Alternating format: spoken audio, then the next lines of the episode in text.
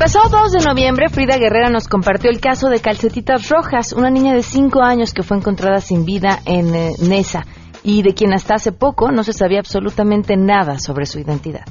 Y podamos saber quién es esta niña y mostrarle a las autoridades del Estado de México que es real, que es una niña que existió y que vamos a saber quién era y que vamos a dar con su paradero, con saber su identidad y vamos a saber quién, quién cometió tan terrible situación.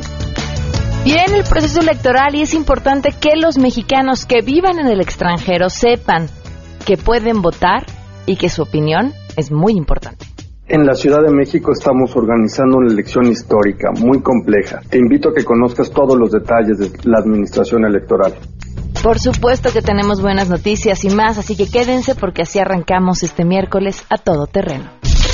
MBS Radio presenta a Pamela Cerdeira en A Todo Terreno, donde la noticia eres tú.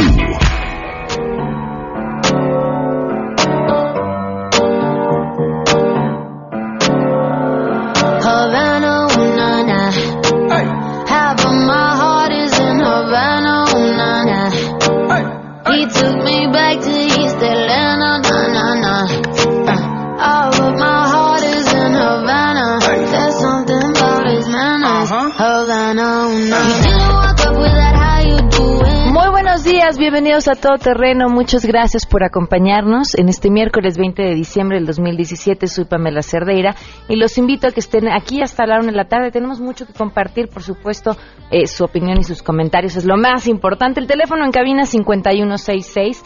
1025, gracias a Jorge Vivanco que nos escribe eh, desde temprano en WhatsApp 55 33 32 95 85. Casi viernes, excelentes programas ya. Esta semana desde lunes es casi viernes, ¿están de acuerdo? Ahora la, la ciudad se siente un poco más tranquila, ¿no? No la viven. Ve, vaya, un poco más tranquila de no ser por los asaltos que están a la orden del día. Eh, bien, los maleantes saben que la gente por la misma época anda con un poquito más de dinero en las calles, hay que, hay que tomar las precauciones necesarias. En Twitter y en Facebook me encuentran como Pam Cerdeira y también estamos en el correo electrónico a todoterreno arroba mbs.com. Vamos a comenzar con la pregunta del día de hoy. ¿Qué tipo de acciones creen que se puedan tomar eh, para prevenir el feminicidio? Esa es la pregunta que les hacemos. Queremos conocer tu opinión. A Todo Terreno. ¿Qué tipo de acciones crees tú que pueden prevenir los feminicidios? Creo que lo principal es obviamente tener mejor seguridad en el país, pero también es crear una cultura de respeto y, bueno, entre los estudiantes, entre los niños, para que aprendan a, respetar a cualquier persona sin importar su género. A mi punto de vista, yo creo que las acciones prácticamente serían como reaccionar solo cuando el niño ya está ahogado y tapan el pozo, ¿no? Son como parchecitos en la carretera. Lo que yo pienso que deberían cambiar es la cultura desde muy, muy abajo, o sea, desde las casas, enseñar a los niños chiquitos, a personas en general, todo, y cambiar la cultura que tenemos para así prevenir pues todo lo que está pasando ahorita en cuanto a feminicidios, que es algo malísimo, horrible. Mm, Yo creo que se debe educar a los niños desde chiquitos a respetar y a valorar a una mujer por lo que es, o sea, una persona, y también a las niñas desde chiquitas también enseñarles a ellas mismas darse valor y respetarse y no dejarse lastimar o tratar mal por un hombre solo por ser hombre, sino que valorarnos a todos como personas. Pues yo creo que el problema viene desde las familias. Es- Estamos en una sociedad que las mismas familias empujan a la mujer a estar en una posición muy sumisa que provoca un machismo y pues el ser humano normalmente sigue muchos instintos primitivos. Entonces cuando logras poner a una, a una persona en una posición superior, los otros tienden a ser sumisos. Entonces se tiene que erradicar desde ahí. Yo creo que esto es un problema cultural y por lo tanto se deberían de tomar medidas educativas porque si tú educas a la gente, la gente deja de cometer ciertos delitos, ¿no? Hay medidas que podemos tomar para estar más seguras, como no salir muy tarde o no salir sola, siempre estar en comunicación con alguien, pero más que nada creo que debemos de dejar de hacer que las mujeres tengan miedo a todos y que nos hagan responsables de la violencia hacia nosotras y creo que es más momento de exigir un cambio en la sociedad y prevenir el machismo para que ya no seamos vistas como un objeto. A todo terreno. 12 del día con 8 minutos. Fíjense que si esto que responden eh, creo que es básico, porque dentro de lo que hemos platicado del feminicidio a lo largo de estos años, eh, la raíz o la base es un tema cultural. El- finalmente lo que orilla a un ser humano, independientemente del sistema de justicia o no, a comportarse de cierta manera es algo que se aprende en el entorno, que se aprende en casa, en- que lo hace entender que tiene derecho a quitarle la vida a alguien más, en este caso a una mujer, nada más porque sí, porque puede, eh, y porque además no va a pasar nada o no va a haber consecuencia eh, a ese acto. Hoy se cumplen tres meses y 18 días del feminicidio de Pamela Salas Martínez. Dos meses, 17 días eran hasta hoy el conteo que teníamos, en el que no habíamos encontrado una respuesta por parte de la Procuraduría. Gracias a este conteo, hoy pude estar en contacto con algunos funcionarios de la Procuraduría de Justicia Capitalina eh, para hablar sobre este tema. Eh, me respondieron varias de mis preguntas eh, y bueno, pues para darles respuesta a ustedes es importante entender el momento en el que se encuentra este caso. Primera instancia, y lo que más nos preocupaba era la razón de por qué si al sospechoso de este feminicidio lo tuvieron detenido, lo dejaron en libertad para que la orden de aprehensión quedara girara, pues girada, perdón, poco tiempo después de que estuvo en libertad para estar ante la situación en la que estamos hoy, que no lo encuentran y que no saben en dónde está. Y prácticamente eso tuvo que ver con la actuación del juez. Este sujeto fue detenido eh, en primera instancia se iban a llevar su coche, eh, tiene una, una serie de discusiones con los policías y entonces ya lo detienen por esta razón y cuando caen en cuenta que es el mismo sujeto a quien están buscando eh, por el feminicidio de Pamela Victoria, eh, y se solicita que el, el, juez lo mantenga detenido en este tiempo que tardan en girar la, la, orden. El juez lo deja en libertad porque el delito por el que inicialmente lo habían detenido no ameritaba que, que estuviera en prisión. Y es justo en, en, este lapso de tiempo en el que se obtiene una orden y que el juez lo deja en libertad que este sujeto eh, se escapa. Hay todavía muchas respuestas por tener sobre um, la actuación que tienen las el Ministerio Público a la hora de informarle a, la familia sobre el asesinato de una persona, en este caso el de Pamela Salas Martínez, y cómo no hacer que la familia vuelva a ser victimizada en este proceso. Hoy la Procuraduría Capitalina está en la última parte que es prácticamente encontrar a este sujeto. Y es por esto que no se nos debe de olvidar este caso. Y seguiremos contando, ya no los días que tardan en contestarnos, porque hoy hemos tenido una respuesta, no la más satisfactoria, porque la que, la que queremos y buscamos todos es que el sujeto esté detenido y que se haga justicia, eh, si es que él fue el, el responsable y si no que se dé con el responsable. Pero no podemos olvidar que hoy se cumplen tres meses, 18 días del feminicidio de Pamela Salas Martínez.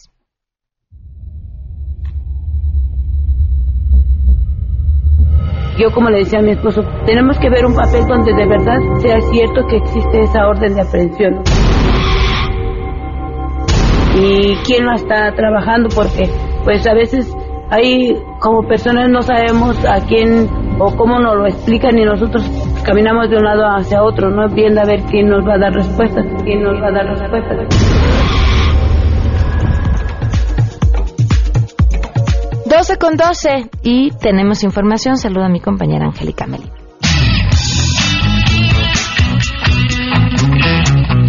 México se alista para seguir participando durante el 2018 en la ronda de renegociaciones del Tratado de Libre Comercio. La Secretaría de Gobernación informó a la Comisión Permanente del Congreso de la Unión que la sexta ronda de revisión de este tratado se va a realizar en Montreal, Canadá. En un oficio enviado a los congresistas, en particular a la mesa directiva del Senado de la República, la dependencia indicó que las reuniones se van a llevar a cabo del 23 al 28 de enero en el territorio canadiense. La notificación enviada a los senadores y que será comunicada a la Comisión Permanente del Congreso de la Unión, recordó que desde el pasado mes de agosto hasta la fecha se han llevado a cabo cinco rondas de revisión, informó Angélica Melín.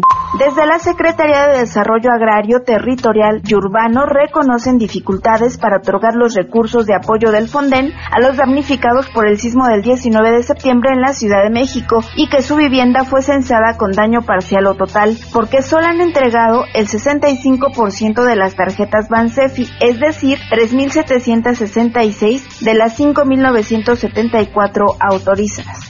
En el reporte diario de acciones por el sismo, el coordinador de la SEDATU para la reconstrucción de la Ciudad de México, Ángel Islava Tamayo, indicó que las tarjetas Bansefi tienen dos tipos de beneficio. El primero es de 15 mil pesos para las 3.624 casas con daño parcial y 120 mil pesos que serán entregados en tres exhibiciones a los 2.350 inmuebles con daño total. Los damnificados que cuenten con el folio del Fonden y que no hayan recibido esta tarjeta deben llamar al 01800 902 mil o al 01800 020 3368. Además, aclaró que en los ocho estados donde entregaron apoyo del Fonden por estos sismos, solo registraron el hackeo de 20 tarjetas Bansefi. Esto fue en Oaxaca. Reportó Ernestina Álvarez Guillén.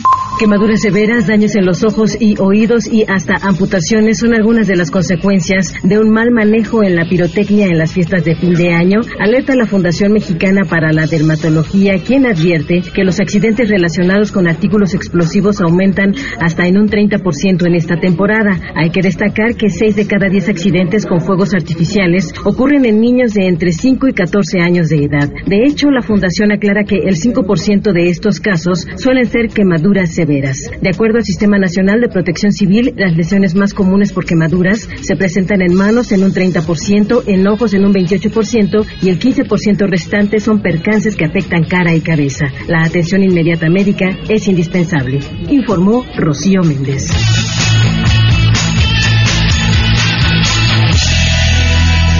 Doce del día con 15 minutos y claro que tenemos buenas noticias.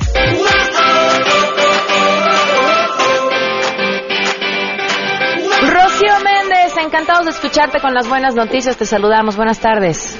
Muy buenas tardes, Pamela, y para ello hay que irnos a Puebla, porque a tres meses de los sismos del 19 de septiembre ha sido reabierto un renovado Hospital General en Atlixco cuyas obras de remodelación tuvieron una inversión de 7 millones de pesos. Este complejo médico combina la tecnología con la medicina ancestral al contar con un módulo de medicina tradicional y una posada de atención a la mujer embarazada donde las futuras madres son apoyadas con parteras tradicionales para el nacimiento de su bebé, además de un centro de atención a las adicciones y un banco de leche. El secretario de Salud, José Narro, subrayó que esta remodelación y entrega es resultado de un trabajo en equipo, con lo cual se demuestra que con la unidad podemos sacar adelante problemas prioritarios en el país. En Puebla, el doctor Narro también verificó la puesta en marcha de un programa poblano, el llamado 24-7, con el cual se garantiza a la población atención médica las 24 horas del día, los 7 días de la semana en toda la entidad ante condiciones de emergencia, en una inversión que implica 150 millones de pesos. Es el reporte al momento, Pamela. Muchísimas gracias, Rocío. Muy buenas tardes. Buenas tardes. 12 del día, nos hace sonreír, ¿verdad? Nada más oímos a Rocío entrar así de, ah, con toda la actitud y nos pone de buenas. Vamos a una pausa y volvemos. Más adelante, a todo terreno. Frida Guerrera está con nosotros. Y podamos saber quién es esta niña. Y mostrarle a las autoridades del Estado de México que es real, que es una niña que existió y que vamos a saber quién era y que vamos a dar con su paradero, con saber su identidad y vamos a saber quién, quién cometió tan terrible situación.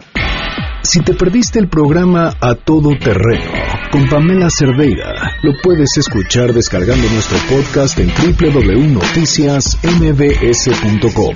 Pamela Cerdeira regresa con más en A Todo Terreno, donde la noticia eres tú. Marca el 5166125. Feminicidio en México. No las dejes invisibles. A Todo Terreno. Respirar para sacar la voz despegar tan lejos como un águila veloz. 12 del día con 21 minutos. Frida Guerrera está con nosotros. Gracias por acompañarnos, Frida. A ti, Pam. Buenas tardes. Nos habías compartido en noviembre, si no me equivoco, la historia de, de Calcetitas Rojas. Para quienes no la escucharon, eh, ¿podrías eh, darnos un resumen? Bueno, es una pequeña de entre 3 a 5 años que encuentran el 18 de marzo en Avenida Bordo de Sochiaca y Virgen del Camino, ahí en Estahualcoyot. En, la encuentran semidesnuda, obviamente asesinada y con visibles signos de, haber sido violentada sexualmente. Eh, a partir de, pues de ese momento yo la documento, como todos los días, eh, documento los, los feminicidios en el país, en todo el país. Pero al 23 de abril me doy cuenta de que la niña sigue sin ser identificada. Y le solicito a la fiscal de feminicidios, a la licenciada Irma Millán Velázquez, que me mande la foto para ayudar a la identificación a, y, y pues lograr la identidad de la pequeñita. Y la señora me dejó en visto. Nunca me contestó. Eh, empecé en las transmisiones diarias la- a pedirles, porque no teníamos una foto de donde pudiéramos sacar una carita. La que había era muy, muy mala, de muy mala calidad, y además no se veía el rostro de, de la pequeña. Y pues tuvimos que hacerlo así primero, oral, todos los días. Eh, solicito, nos ayuden con el tema de calcetitas rojas, que era lo único que se veía las calcetitas rojas, dos botitas negras y su sudadera verde agua. Y así fue durante prácticamente de abril a septiembre, octubre, perdón. En septiembre me entero, al momento de que yo quiero compartir esta información con otros compañeros de otros estados, ellos me dicen, preguntamos en el Estado de México y dicen que esa nota es falsa. Ok. Eh, al principio obviamente quererla negar, yo dije no, no es falsa, yo nunca voy a decir algo que no tenga corroborado. Y pues empecé primero con esta lucha de la negación de la nota, después eh, pues seguimos, en septiembre prácticamente Pam me, me hacen saber que la niña había sido depositada en una fosa común, tres fuentes completamente diferentes, y entonces sigo con la petición y obviamente tratando de buscar más para poder eh, hacer por la niña y afortunadamente me llegan tres fotos eh, y de esas tres fotos pudimos hacer el primer boceto, eh, que es la primera imagen, que es un dibujo de una chica que pues lo hizo con mucho amor, con mucho amor. Y eso da pie a que se acerque otra persona, una artista forense, en Alejandra, en, Guadalajara, y, pues ella nos hace el segundo. Eh, cuando ya pues tenemos estas dos caritas, yo inmediatamente en cuanto tenía el primer rostro lo doy a conocer. El 30 de octubre, el 31 de octubre, la fiscal central de género en el Estado de México, la maestra Alicia García Espinosa de los Monteros, al fin habla del caso y es cuando nos hacen saber que la niña está en una tumba privada en Naucalpan.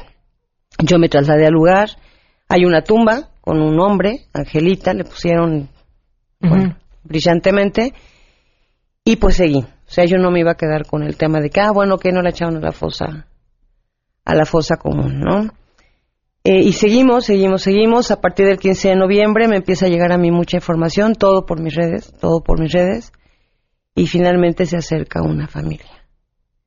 Eh, cada vez que a mí me, daban un dato, eh, yo iba al lugar donde me llamaban y en cuanto me contacté con una de ellas, con una de las tías de la niña, eh, yo me, pues, empecé a trabajar todo esto. ¿Y qué pasó? Eh, obviamente estamos esperando con- que se confirme el tema de la genética. Eh, la familia obviamente pues no sabía porque su mamá de la niña andaba en un lado, andaba en otro. La niña tenía una vida. ¿Con quién vivía la niña? Pues vivía con quien, con quien se pudiera vivir. ¿no? Eh, hubo una familia el año pasado que, que la acogió. Eh, la niña llegó a la casa y, y la acogieron. Yo creo que fueron los únicos días que la niña tuvo bonitos de su vida. Eh, ellos querían obviamente quedarse con la niña, pero pues la niña ni siquiera estaba registrada, no había nada. De estos, de estas historias que desgraciadamente en el país hay muchas. Y pues cuando ya la niña parecía que se iba a quedar estable en, en esta casa, eh, ella llega por junto con el, su pareja actual. ¿Ella es la mamá? Ella es la mamá. Llega por la niña y se las quita. Primero les intenta solicitar dinero. A cambio de la niña. Y pero obviamente pues ellos me decían, si no hay nada legal, pues no, No, nos podíamos no, no. quedar con ella. Esto fue en febrero del 2017. Fue la última vez que ellos vieron a la niña. Y pues los hechos fueron en marzo. Lamentablemente, pues nada más la- se las quitaron para todo esto. ¿Y has ubicado a la mamá? Sí, ya, ya, ya. Todo este trabajo lo hicimos en, en estas semanas, Pam. Fue hablar primero con la familia, convencerla de que habían que, había que haber justicia por la niña. No nada más es ella y otra niña que, que tenemos que cuidar. Y, y pues fue un trabajo de convencimiento de buscar también otros otros testigos, otras personas. Esta otra niña es hermana de calcetitas rojas y está con la mamá. No, no, no. Ah, afortunadamente. ¿Pudiste entrar en contacto con la mamá, hablar con ella? No, no, no, no. Eh, solamente ubiqué el domicilio y pues bueno, eso ayudó a que se hiciera lo que se tenía que hacer, ¿no? Si dan con que efectivamente es la mamá y que fue la última persona con quien estuvo en contacto, ¿qué va a pasar? Pues afortunadamente ellos están detenidos. Hay dos personas presuntas detenidas. Eh, y pues vamos a estar insistiendo. Mira, Pam, pasó algo muy, muy, muy lamentable y muy triste. Todo esto se dio el lunes. Todo esto, la, todo lo que se estuvo haciendo legalmente se tenía que hacer todo esto. Claro. Eh, hay una- un, un despacho de abogados, CAP, la licenciada Cecilia de la Cruz, el licenciado Octavio Aris- Arismendi, que me están apoyando y que están apoyando, son asesores de la familia. Y, y, pues obviamente había que preparar todo esto. El lunes que llegamos a, a la fiscalía se les dijo, aquí está esto, aquí está todo. Pásenle, ¿no? Y cuando a mí me, me hacen la notificación de que ya estaban detenidos, yo platiqué con los coordinadores con el, el comandante Cerezo, el comandante Carmona, que es el, el coordinador de feminicidios, y le solicité qué vamos a hacer con el tema de medios, porque es un caso que hay mucha gente que está pendiente de saber quién era la niña. Acordamos algo, no se iba a hablar absolutamente de nada hasta que no estuviera comprobado genéticamente que era ella o que es ella. Y, y pues yo me despierto en la mañana de ayer, después de llegar a las 4 de la mañana en todo esto, eh, a- con un video en una en un medio de comunicación que habla de del caso, filtran fotos, filtran nombres, filtran hasta la declaración, ¿no? Entonces, pues eso puede caer, puede hacer que caiga el caso. Y esto todo por la responsabilidad de la fiscalía. Más tarde el fiscal da una entrevista y se refiere a ellos como los asesinos o los presuntos asesinos cuando todavía no sabemos. ¿no? Entonces, eh, querer decir que la fiscalía hizo todo un trabajo de inteligencia me parece delicado, porque no fue así. Fue apoyo total de la ciudadanía, que si no le hubiéramos dado rostro a la niña, esto jamás hubiera salido, que si no se hubieran acercado así poco a poco y que finalmente pudimos dar con una probable familia y lo, y lo hagan así, lo filtren así, lo hagan irresponsablemente como lo han hecho todo, me parece bien delicado. Entonces, creo que yo soy la primera que digo siempre griten, siempre denuncien. Yo no me voy a quedar callada, obviamente, con el, voy a seguir. La familia, en el primer momento que yo tuve enfrente a esta familia, yo les dije, no las voy a dejar solas. Yo voy a estar con ustedes. Obviamente ya no quieren salir a medios, porque, porque lo primero que hacemos como sociedad, ¿y por qué no las buscaron? La buscaron antes. ¿Por qué? Porque ellas pensaban que estaba con su mamá.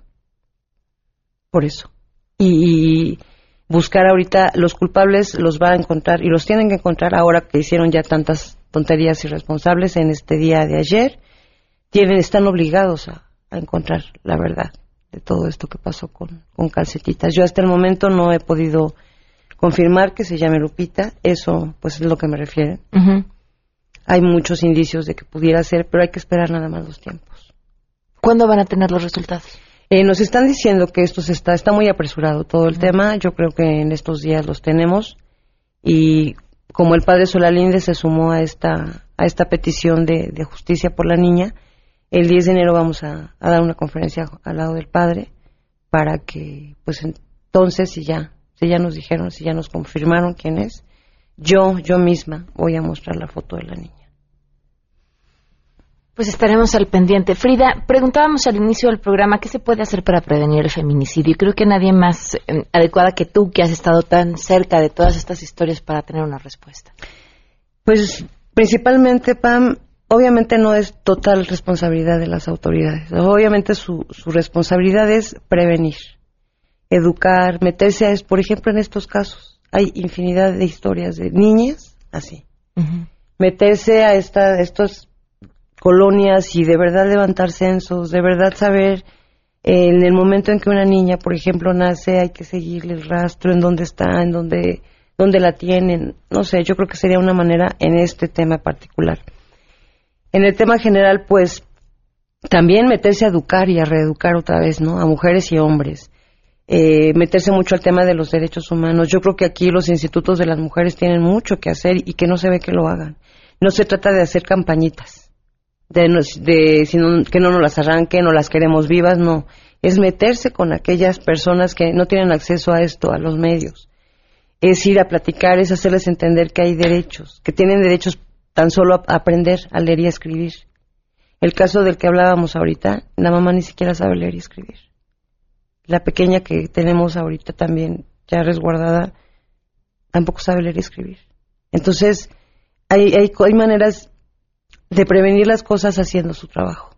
Cómo metiéndose a las comunidades en Oaxaca, en Guerrero, en Puebla, en las colonias muy populares, pero de verdad reeducar. Y uno, ese sería el primer paso. El segundo paso yo creo que sería eh, trabajar, investigar, hacer lo que no hacen. Investigar, eh, dar sentencias, que de verdad eh, pongan a temblar a cada persona que se le ocurra quererle quitar la vida a una mujer, lo piensen. Desgraciadamente por el total, la total impunidad con la que se vive en este país, eso es lo que yo creo que ha generado que esto incremente. Este año fue terrible en el tema. Es alarmante lo que, lo que se está viendo y, y yo creo que tienen muchísimo ellos que hacer y como sociedad nosotros voltear a ver qué está pasando, ser más metiches, eh, sí, porque yo me acuerdo, yo tengo 47 años, Pam. Y en los 80s, en los 90s, era, la gente éramos muy metiches. sí, sí, conocías al vecino, sabías si tenía bronca, sabías a qué hora había llegado, etcétera. ¿no? Exactamente. Nos, nos, tiene que importar lo que le pase al otro. Exacto, sí. ese es el punto. Frida, tu Twitter. Arroba Frida Guerrera, mi Facebook Frida Guerrera. Tengo una página que acabamos de abrir que se llama Feminicidios de Voz, ahí en Facebook. Y pues me buscan como Frida y ahí estoy. Mi correo es fridaguerrera.gmail y pues seguimos con el tema de, de, la niña. Gracias, Frida. Gracias a ti, Pa. Damos una pausa y volvemos. Pamela Cerdeira es a todo terreno. Síguenos en Twitter, arroba Pam Cerdeira. Regresamos. Pamela Cerdeira está de regreso en A Todo Terreno. Únete a nuestra comunidad en facebook.com, diagonal Pam Cerdeira. Continuamos.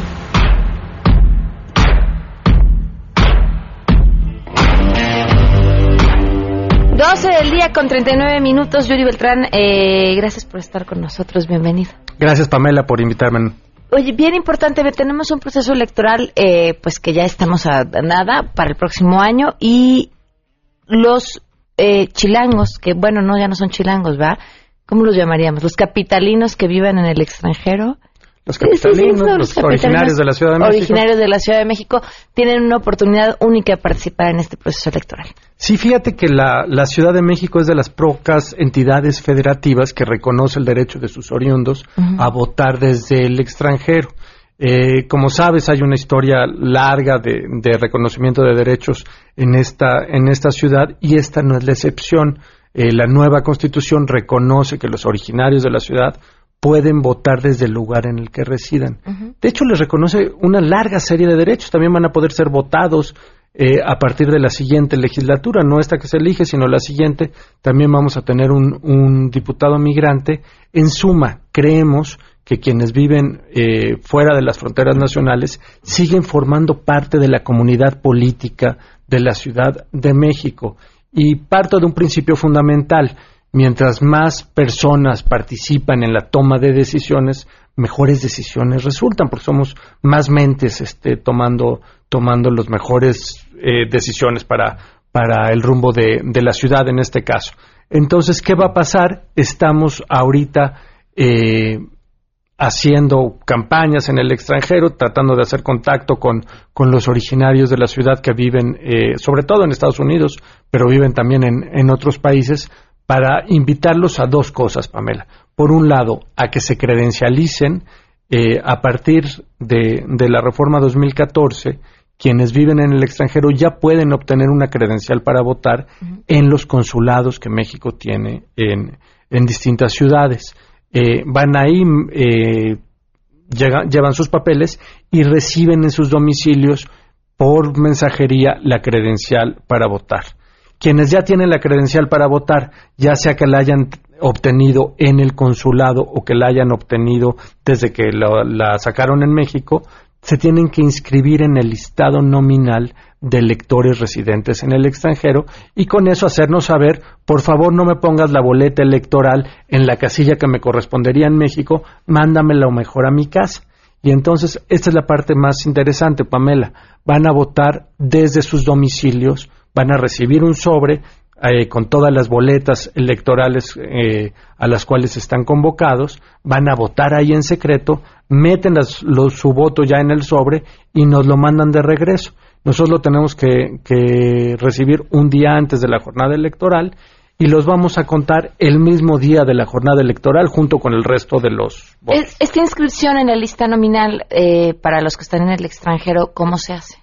www.votochilango.mx www.votoextranjero.mx En cualquiera de esos dos sites pueden encontrar este es, toma unos unos minutos de verdad este inscribirse, simplemente tenemos que decir en qué domicilio vamos a recibir la boleta electoral en la que, en la que vamos a votar y hacerle saber entonces a, a México quita la boleta electoral de México para evitar que pudiera haber un doble voto. ¿Puede esto generar algún tipo de preocupación por eh, los que se encuentran en el extranjero sin documentos y que, bueno, pues estar dando su dirección y dónde están eh, pueda ponerlos en alguna situación de riesgo?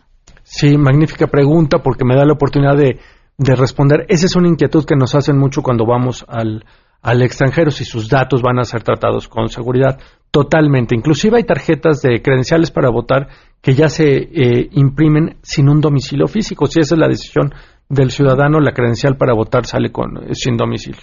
De cualquier forma, lo que nosotros nos hemos asegurado es que el, los domicilios jamás se publican, solamente los conoce la autoridad electoral para poder mandar eh, las boletas electorales. Entonces tengan total tranquilidad eh, sea cual sea el estatus migratorio de las personas en, en, Estados Unidos, que sus datos van a ser tratados con mucho cuidado. Tenemos clarísima la, el problema que están viviendo algunos de nuestros connacionales en Estados Unidos y por eso vamos a poner especialmente cuidado en salvaguardar sus datos. ¿Qué documentos tienen que llevar quienes no tengan credencial de elector para poderla tramitar en el consulado? Su acta de nacimiento, un comprobante de domicilio y una identificación con esos tres, los llevan al consulado. Antes tienen que hacer una cita. Eh, los consulados, por fortuna, ya no se manejan como vaya llegando la gente y entonces tienen unas filas enormes. Uno hace una cita y los atienden bastante puntualmente. 1877 Mexitel o en las páginas en las que yo dije se puede entrar a hacer la cita. Eh, y lo que hace la gente es va al consulado, entrega esos papeles, llena algunos formatos y recibe eh, en una semana su credencial para votar. Todas las credenciales las hacemos en México. ¿Hasta cuándo tienen para sacar esa credencial? 30 de marzo. ¿Una semana de que la tramiten a que la reciban en su no, casa? No, unas semanas, unas ah, tres semanas. Más ah, de, de, todos modos es bastante ágil. Hasta, ¿qué me dijiste? que 30 de marzo. 30 de marzo. ¿Y para inscribirse en la lista nominal? También 30 de marzo. Ah, ok, pues que vayan sacando mejor de una vez la credencial de elector y vayan inscribiéndose para que obtengan su, su boleta para poder votar. Sí, fíjate que la coyuntura de, de tu programa es, eh, es muy benéfica precisamente porque están ahorita llegando al país contingentes muy importantes de ciudadanos que residen en el extranjero y vienen a pasar las fiestas decembrinas. Entonces queremos decirles a todos ellos que están ingresando ahorita al país, tramita tu credencial para votar, ya sea que lo hagas en México o que lo hagas cuando regreses al extranjero, hacerlos eh, conocedores de que tienen este derecho. Quienes son originarios de la Ciudad de México van a poder elegir presidente, van a poder elegir senador y van a poder elegir al próximo jefe de gobierno de la Ciudad de México. La verdad es que bien vale la pena.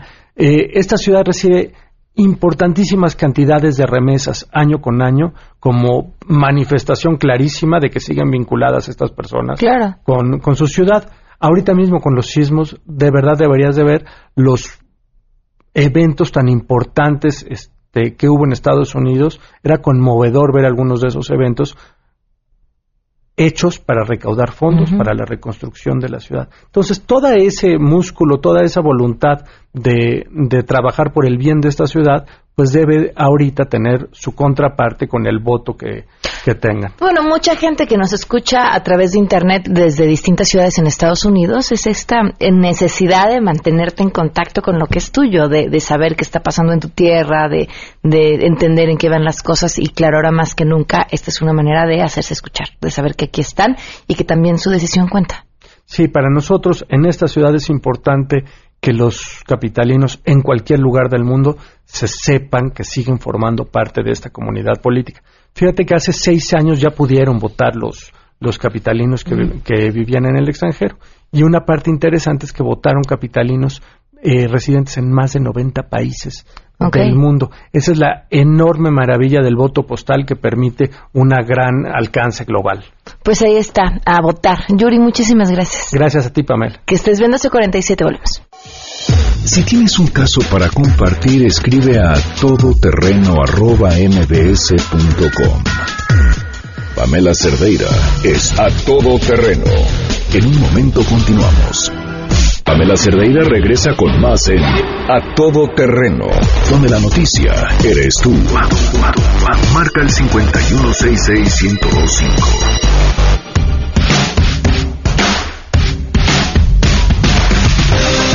Sánchez está con nosotros, presidenta de la Asociación Civil Prodiana y Activista Trans. Gracias por acompañarnos. Muchas gracias. A ver, Diana. ¿cuál es el problema que traen en el proceso electoral las personas trans? Bueno, pasa que resulta que algunos consejeros, que algunos consejeros del INE, específicamente Jaime Rivera, Benito Nasib y José Luis Gutiérrez Baños, pues están en contra de este protocolo que construimos en el INE. Ya hace algunos meses veníamos construyendo este protocolo para ejercer nuestro voto democrático sin discriminación a las personas trans. Ya hay una historia que hemos venido luchando las personas trans sobre este derecho, sobre este voto al no ¿Cuál ser discriminado.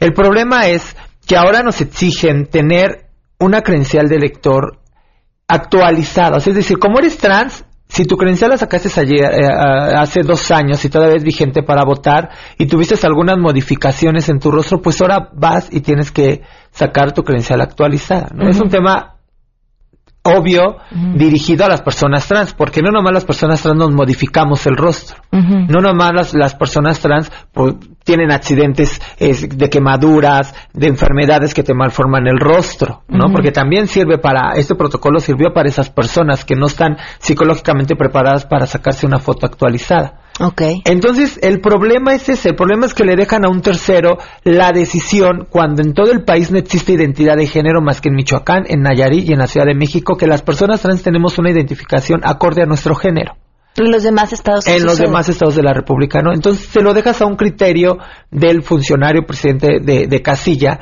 si decide que te deje votar o no te deje votar por este tema de género, ¿no? El que él dice, bueno, pues yo veo en, en una persona este femenina, pero aquí en el género me marco un masculino, ¿no? Pues entonces vete a desmaquillar, vete a quitar los aretes y ven como tal, ¿no? Como lo impone la sociedad. Ese es el problema que tenemos realmente en el Instituto Electo, en el, en el INE. Hay una historia, la circular este 111 que impulsamos con el COPRED en el 2011, bueno, pues veníamos luchando por este mismo tema que siempre nos discriminaban, que nos pedían que nos recogiéramos el cabello, que nos desmaquilláramos, que nos quitáramos los aretes para poder ir a ejercer este voto.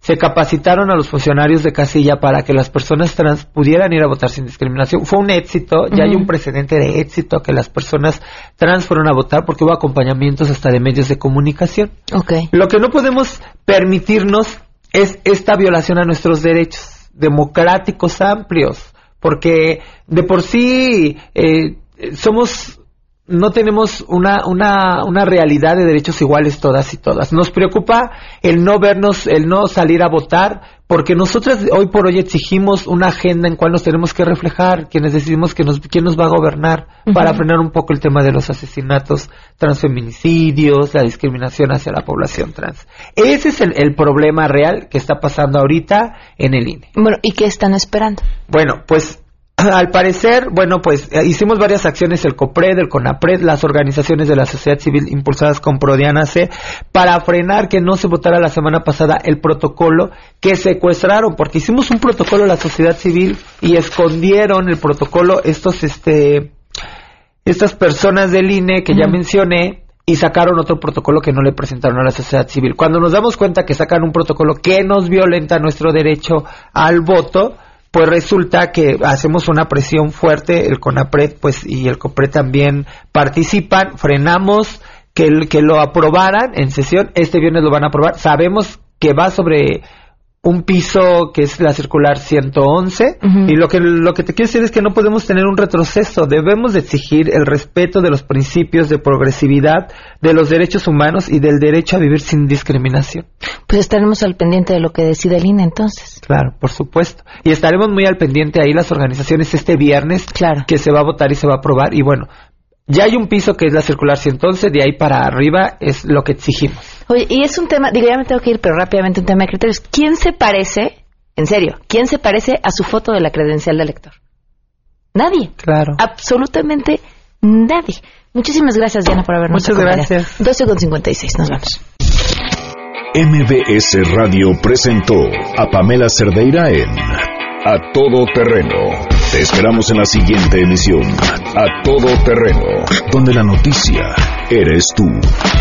MBS Radio, en entretenimiento, estamos contigo.